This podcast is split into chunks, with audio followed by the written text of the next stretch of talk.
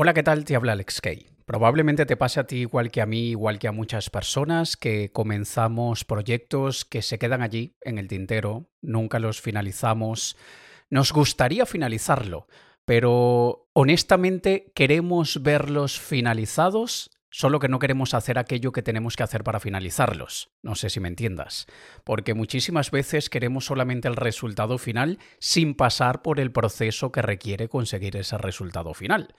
Pero además de que estamos viviendo una época de adicción a la dopamina, a aquello que nos excita la mente, una época en la que vamos buscando distracción casi con la misma intensidad como buscamos el aire para respirar y de alguna manera estamos todos, o la gran mayoría de nosotros, evitando a toda costa el aburrimiento, cuando los realmente sabios siempre nos han dicho que nuestra capacidad de abrazar y de aceptar el aburrimiento en nuestro día a día es una de las mayores habilidades que podamos desarrollar. Yo te soy honesto, estoy muy lejos de llegar a ese objetivo. Últimamente, y cuando te digo últimamente me refiero a los últimos meses, probablemente me arriesgaría a decir que más de un año. Me da miedo decir que prácticamente dos años, pero no me extrañaría. Me veo en esa constante búsqueda de entretener el cerebro con algo. Muchas veces es con cosas significativas, profundas, me encanta ver el lado profundo de las cosas, me encanta estudiar lo más hondo a lo que pueda llegar sobre un tema que me interesa, detesto la superficialidad, pero a veces me dejo ir por lo superficial. A veces tengo aquellos momentos de 15, 20 minutos al día en los que estoy mirando vídeos de gatitos en TikTok o Instagram, o en los que estoy viendo a niños haciendo cosas graciosas en casa, o simplemente viendo vídeos de bricolaje, que no sé por qué ahora me ha dado por eso, de ver cómo construyen algo en el jardín de madera cuando yo soy malísimo para esas cosas, pero hay algo satisfactorio en ver el resultado final y si analizamos el por qué, porque hay ciertos contenidos que nos estimulan y en este caso, como el ejemplo que te acabo de dar, yo ver cómo construyen una cabaña en el jardín de casa, porque eso me llama la atención si si no es algo que yo haría, porque es un proceso que vemos culminarse en pocos segundos. Vemos a alguien comenzando a poner las tablas en el suelo, la madera, la corta, tal, y en un vídeo de dos o tres minutos vemos la cabaña construida. Y así con cualquier otro proyecto de esos de bricolaje o manuales.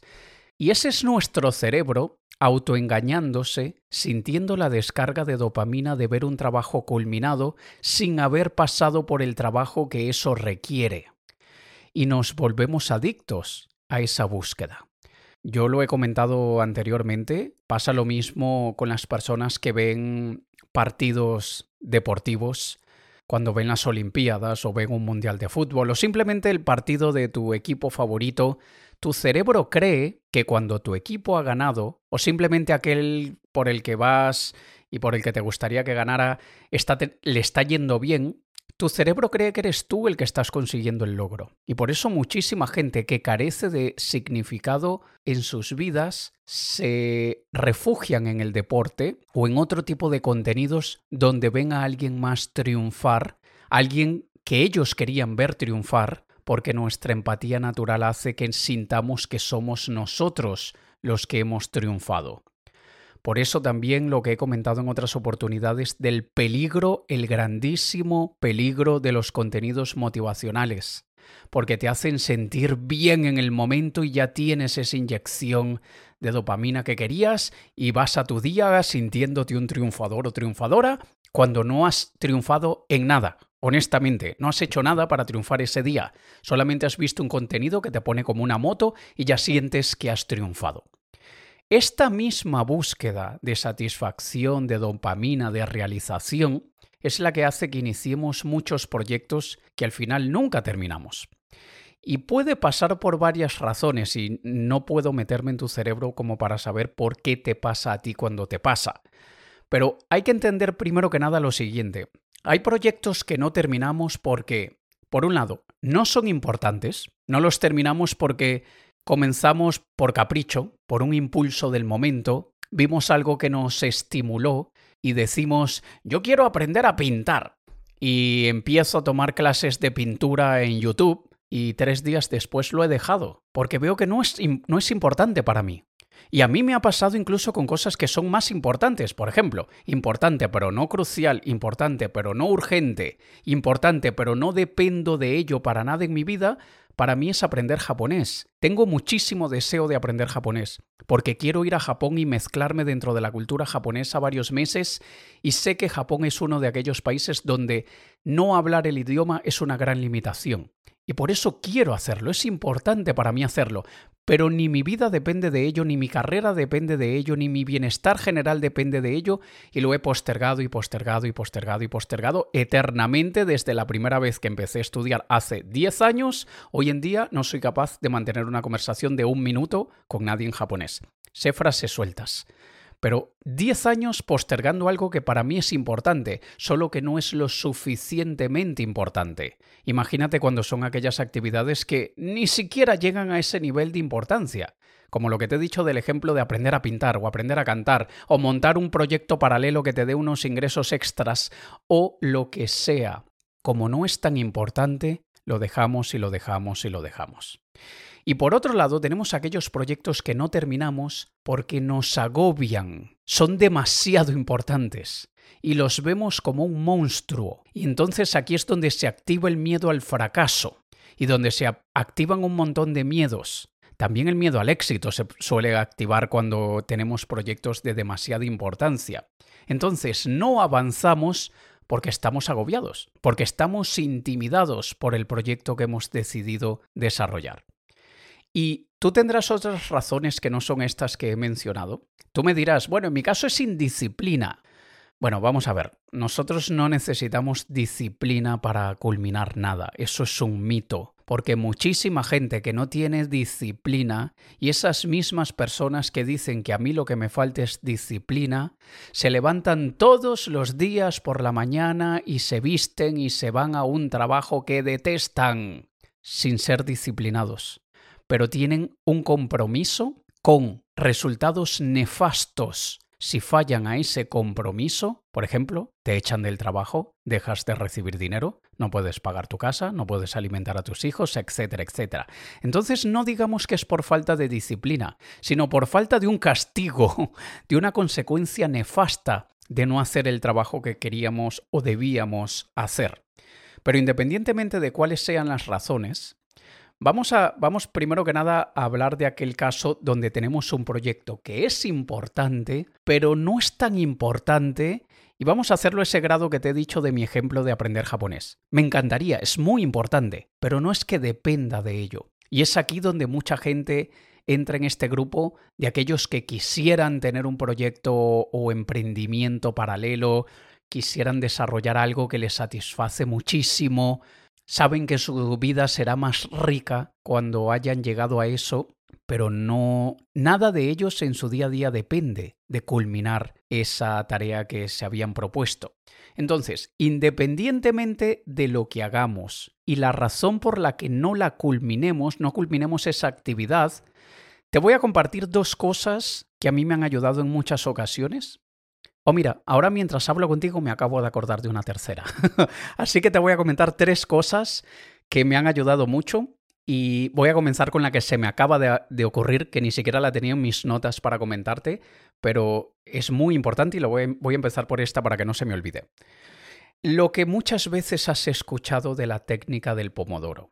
La técnica del pomodoro, te lo digo rápidamente, para aquellos que ya lo sepan, lo voy a hacer súper resumido para no aburrirlos, es un pomodoro quiere decir tomate en italiano y tomate es aquel temporizador de cocina que pones 10 minutos y cuando suena la alarma ya es hora de sacar lo que tengas en el fuego en la cocina. Entonces le llaman la técnica del pomodoro, es a la técnica de poner un temporizador donde mientras no suene la alarma, tienes que trabajar de manera concentrada en esa actividad. Para algunas personas ese tiempo pueden ser 25 minutos, que es lo que dice la técnica del pomodoro original. Yo en mi caso, te soy honesto, muchas veces 25 minutos me parece una eternidad. He encontrado que mi punto dulce, mi punto ideal son 15 minutos y me pongo una actividad que sé que me va a ayudar a completar aquella meta principal que quiero culminar. Vamos a poner el ejemplo de aprender japonés, que no me lo tomes literal porque ni lo he hecho con el japonés, pero debería ponerme. En fin, Vamos a suponer que digo, todos los días voy a aprender un poquito de hiragana, katakana y, kanji más adelante. Vamos a empezar con hiragana y katakana, que son los, los, sistemas de escritura un poquito más fáciles que el kanji en japonés. Entonces me pongo el pomodoro durante 15 minutos y todos los días, sin falta, 15 minutos. Lo puedo hacer en el reloj, en el teléfono o me compro un temporizador real y activo 15 minutos y me pongo a estudiar. O tú te pones a practicar lo que tengas que practicar, o te pones a limpiar la casa, o te pones a terminar aquel proyecto de bricolaje que tienes pendiente, lo que sea. Cuando suena la alarma de 15 minutos o de 20 o de 25, descansas 5 minutos. Y luego vuelves a poner el pomodoro, el temporizador, durante 15 minutos más, o 20 o 25, lo que tú quieras. Y luego tú decides si al día pones dos pomodoros o tres pomodoros o cuatro pomodoros. Tres, cuatro o dos temporizadores. Eso lo decides tú. Pero vas a avanzar muchísimo de manera compuesta si todos los días haces aquello que tenías que hacer por 15 minutos solamente. Más vale un pomodoro al día que cero.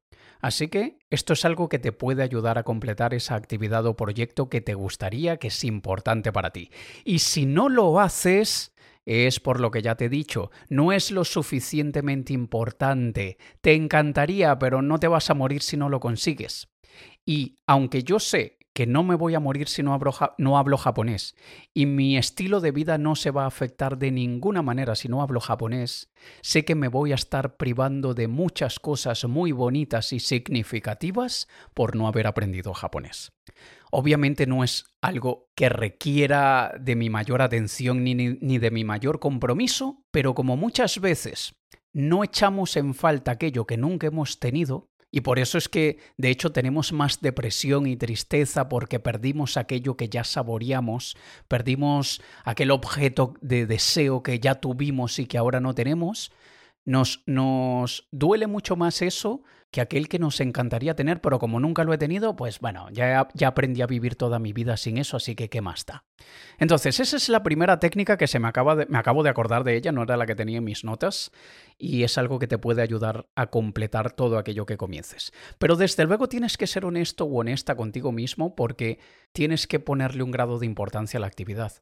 Y paréntesis, esto tampoco era uno de, las, de los métodos o, o trucos que te iba a dar, pero nosotros no podemos seguir con la mala costumbre de querer desarrollar 10 proyectos en simultáneo, o 5 proyectos en simultáneo, o 3 proyectos en simultáneo. A mí me pasa muchísimo eso, que me creo Superman, me creo superhombre y creo que claro que puedo aprender japonés, puedo perfeccionar mi acento británico en inglés, puedo aprender a, aquella pieza de Chopin que aún tengo pendiente y que no le he terminado y además voy a sacarme otro proyecto paralelo que quiero desarrollar. Mentira, mentira, me estoy agobiando, me estoy llenando de cosas y no las voy a hacer. Y tampoco tiene mucho sentido que el lunes 15 minutos un pomodoro de 15 minutos de japonés, el martes un pomodoro de aprender la pieza de piano y el miércoles unos 15 minutos del proyecto paralelo que quiero montar.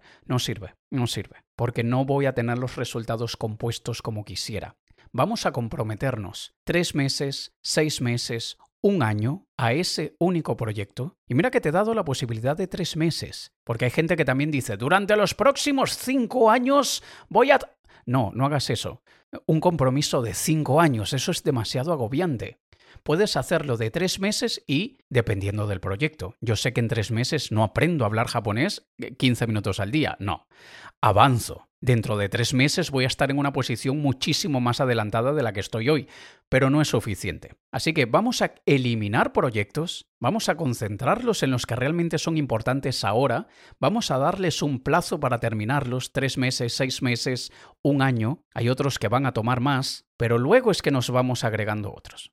Ahora, sabiendo esto, podemos utilizar una de las técnicas que sí era la que te iba a decir, que es la que utilizan los corredores de maratones o maratonas. En algunos países es en masculina masculino la palabra, en otras es femenino. Los que corren maratones o maratonas, ellos tienen un objetivo que es mirar el siguiente poste de luz, la siguiente lámpara de la calle, como sea que le llames. Ellos van concentrándose en, ya voy a, miran un punto en el horizonte y dicen, me voy a concentrar en llegar a ese punto que estoy viendo en el horizonte. Y cuando llegan a ese punto, misión cumplida. Y luego se ponen otra meta y miran el otro poste de luz, la otra esquina, el otro restaurante que están viendo allí en la esquina de aquella calle y dicen voy a concentrarme en llegar allí y cuando llegan allí, meta conseguida. Y esta es la importancia de crearse hitos, milestones se llama en inglés. Esos hitos, esas pequeñas metas son súper importantes porque recuerda que nuestro cerebro está hambriento de dopamina. Y esa dopamina se libera y nos alimenta mentalmente cuando obtenemos un logro. Y por esto también es lo que he dicho hace mucho tiempo. Quienes hayáis asistido a mi evento Arrasa, lo habéis escuchado. Los que hayáis asistido a mis eventos de Programando tu mente para triunfar, lo habéis escuchado. La importancia de crearnos micrometas. Tengo la meta de aprender a hablar japonés lo suficientemente fluido para poder ponerme a hablar con un viejito de aquellos de 85 años en un pueblo en Nara, en Japón. Vale, pero eso es muy agobiante. Entonces déjame ponerme la meta de aprenderme todos los hiragana de la tabla. Y esa es mi primera meta. Meta conseguida. Ahora déjame aprenderme todos los katakana de la tabla. Meta conseguida. Ahora déjame aprenderme los 100 kanjis básicos que toda persona tiene que aprender. Meta conseguida. Y aún no voy a ser capaz de tener la conversación con el viejito de 85 años, pero voy cumpliendo metas. Así que haz lo mismo ponte micrometas y celebra cuando hayas cumplido cada meta. Y atención a una cosa, hay, esto que te estoy diciendo es para aquellos proyectos que nos cuesta terminarlos, porque también estoy seguro que te ha pasado como a mí, que tenemos proyectos en los que trabajamos sin parar, se nos olvida comer, se nos olvida cenar, eh, se nos olvida ir al baño, estamos allí trabajando 12 horas al día durante tres semanas y se nos pasa el tiempo increíblemente rápido porque estamos en un estado de flow, de, de, de, satisfacción absoluta, que ni tenemos que ponernos pomodoros. Y entonces, obviamente no estoy hablando de esos casos, estoy hablando de los proyectos que nos cuesta. Ponte esas micrometas, celebra esas micrometas y sigue avanzando. Y algo que a mí me ayuda muchísimo es escribirlas, bien sea en papel o en el programa digital que utilizo para esto. Antes era Evernote, ahora utilizo más Notion y utilizo aquella opción de checklist, de marcar la lista de, de completados. Y yo ir una semana después y ver lo que en los últimos siete días avancé me estimula muchísimo. Y no te agobies por decir, ya, pero mira, he solamente completado 5, pero mira que me faltan 35 para, para completar. No pasa nada. No te azotes a ti mismo. No te castigues a ti mismo. Es verdad que, que aún te faltan muchos, pero celebra los logros. Toma el triunfo y celébralo. Y ya verás que con eso avanzas muchísimo. Así que esa es una de, los, de las dos técnicas que quería compartir contigo. Y la segunda, algo que también me ha ayudado a mí mucho a nivel de productividad, es dividir todo lo que un proyecto requiere por categorías de lo que hay que hacer para completarlo. Te, explico. Todo proyecto requiere de investigación. Entonces, yo me pongo dentro de la lista de cosas a completar estas categorías que te voy a decir. La primera, investigación. Investigar, el tratar de recopilar información, ver cómo es, eh, leer sitios web, investigar en libros, tal, eh, tener un panorama general de lo que voy a ir necesitando.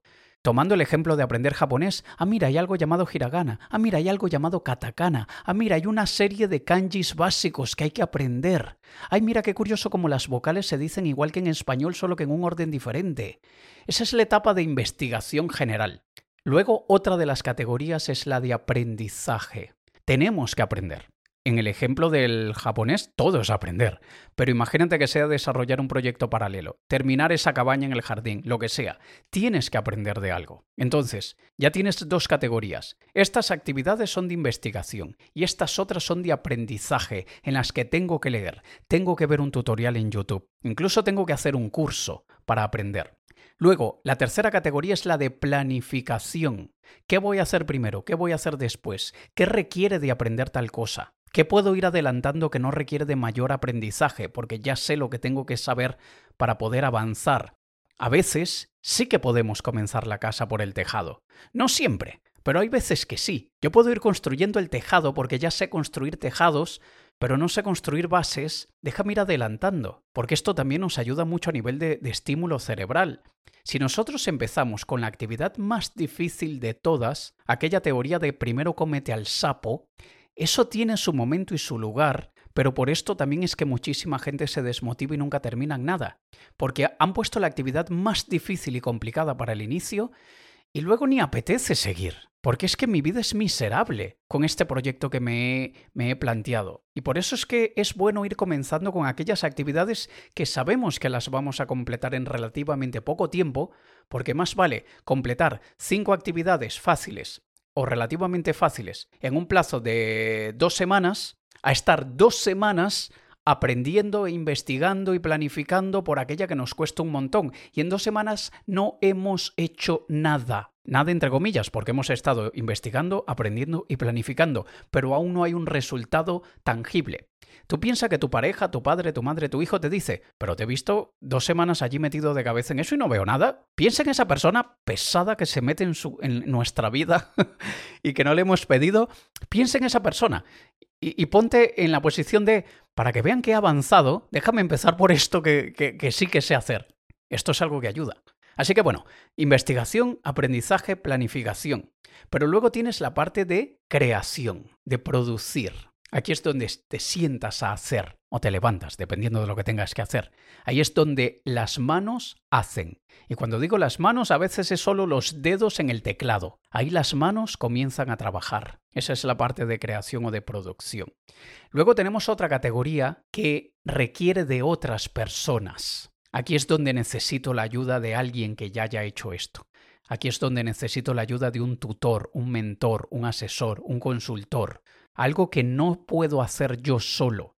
Y en el caso de yo mejorando mi acento británico en inglés, yo hablo inglés fluido y hace muchos años que hablo inglés fluido, pero siempre he querido sonar a nativo. ¿Por qué? Porque soy un perfeccionista sin remedio y porque me encanta cuando me dicen, es impresionante el nivel de inglés que tienes. Bueno, sí, me, hace sentir bien, ¿qué te puedo decir? Ese es el ego buscando metas. Pero yo me di cuenta que yo solo no podía llegar al nivel que quería y es cuando contraté a un tutor, a un chico británico que casualmente vive en Japón, y es el que me ha entrenado a cómo utilizar los músculos de mi boca y de mi garganta como lo usan en inglés, porque es básicamente aprender a utilizar los músculos de una manera que nunca hemos utilizado, porque en el idioma que hablamos no hay que utilizarlos de esa manera. Y esto es importantísimo que lo tengamos en las categorías porque no somos islas en que todo podemos hacerlo de manera autodidacta. Vamos a necesitar ayuda en algún momento. Y cuando ya tengas esto claro, investigación, aprendizaje, planificación, creación o producción y ayuda de otras personas, tú vas asignando las tareas a cada una de esas categorías. Y si tú sabes que hoy no tienes a esa persona que te puede ayudar, obviamente no pongas en la planificación del día de hoy, en tus pomodoros de hoy, nada que requiera de la ayuda externa de nadie. O si tú ves que hoy no tienes internet y no puedes hacer investigación, no pongas nada de investigación ese día. Pero nada de esto tiene sentido si tú no eres honesto o honesta contigo mismo y tú dices, esto es algo que quiero hacer, esto es algo que quiero completar.